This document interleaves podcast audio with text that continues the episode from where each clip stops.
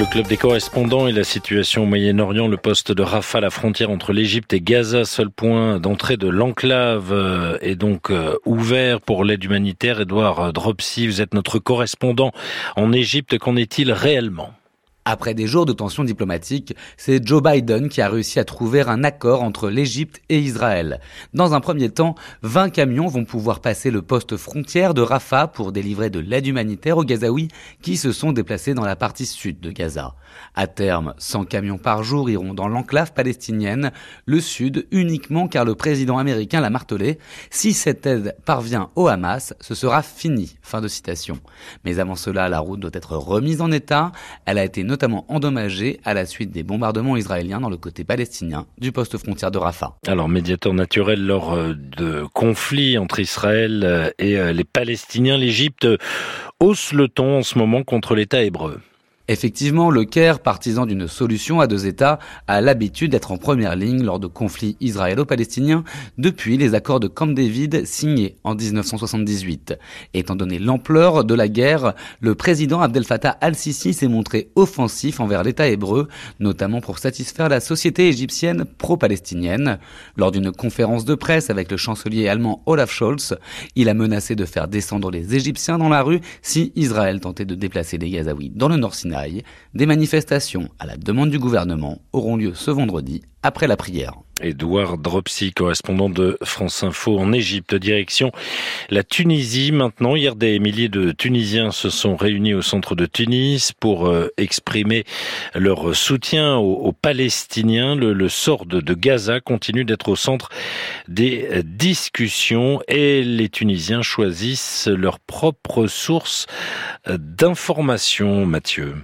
Plus que jamais, en effet. Dans les cafés, les reporters d'Al Jazeera sont sur tous les écrans de télévision et de téléphone. Le président de la République, Kais Sayed, a pourtant fait fermer les bureaux tunisiens de la chaîne Qatari en 2021. La chaîne est accusée de soutenir ses opposants islamistes.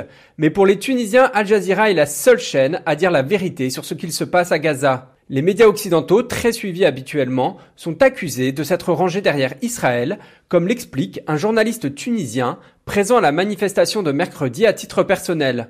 Là, il y a vraiment une certaine orchestration euh, euh, dans les, médias occidentaux par rapport à ce qui se passe euh, à Gaza. Ils passent juste le point de vue israélien. Ils cachent l'autre. Et dans ce contexte, Mathieu Galtier, est-il possible de parler avec les Tunisiens de l'origine de, l'explosion euh, euh, qui a eu lieu près de, l'hôpital Al-Ali Arabi? C'est très difficile. Avant tout parce que, comme souvent dans ces cas, personne n'est spécialiste en balistique, mais tout le monde a son avis. Des avis qui convergent. Le responsable est l'armée israélienne.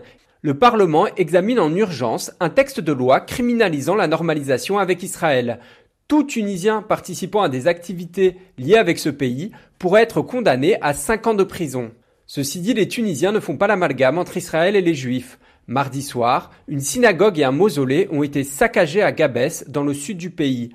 Plusieurs médias ont dénoncé cette destruction et le président de la République a rappelé mercredi que la Tunisie ne s'en prenait pas aux personnes de confession juive. Mathieu Galtier, correspondant de France Info en Tunisie. Au Liban, maintenant, Noé Pinet, de la population aussi, se mobilise euh, après euh, cette explosion donc près de l'hôpital à Gaza. Oui, ils étaient des milliers hier euh, à être sortis manifester dans tout le Liban. L'émotion très profonde s'est rapidement transformée en colère contre l'Occident. Les ambassades américaines et françaises ont été prises pour cible. Mais le drame de l'hôpital de Gaza n'a été qu'un déclencheur ici. Cela fait des jours qu'on sent la colère monter dans la population. Tous les gens à qui nous parlons dénoncent un deux poids deux mesures. Ils disent avoir l'impression que pour Paris, comme pour Washington, eh bien une vie palestinienne vaut moins qu'une vie israélienne. Et ce discours n'est pas seulement celui des militants du Hezbollah ou des groupes armés palestiniens, on croise aussi de nombreux laïcs, francophones, francophiles, comme le sont euh, beaucoup de Libanais, qui dénoncent les crimes d'Israël et du Hamas avec la même vigueur, mais se disent choqués par la position de la France et son soutien sans faille à Israël. il faut dire, Noé, que le Liban est marqué par les précédents conflits avec son voisin. Les deux pays sont d'ailleurs officiellement toujours en guerre. Et on peut même remonter un peu avant, hein, puisque euh, depuis 1948, le Liban accueille des réfugiés palestiniens chassés à la création d'Israël. Ils sont 500 000 aujourd'hui. Puis il y a eu la guerre civile entre 75 et 90, à laquelle l'État hébreu a participé. Sa responsabilité a d'ailleurs été pointée dans les massacres de Sabra et Shatila.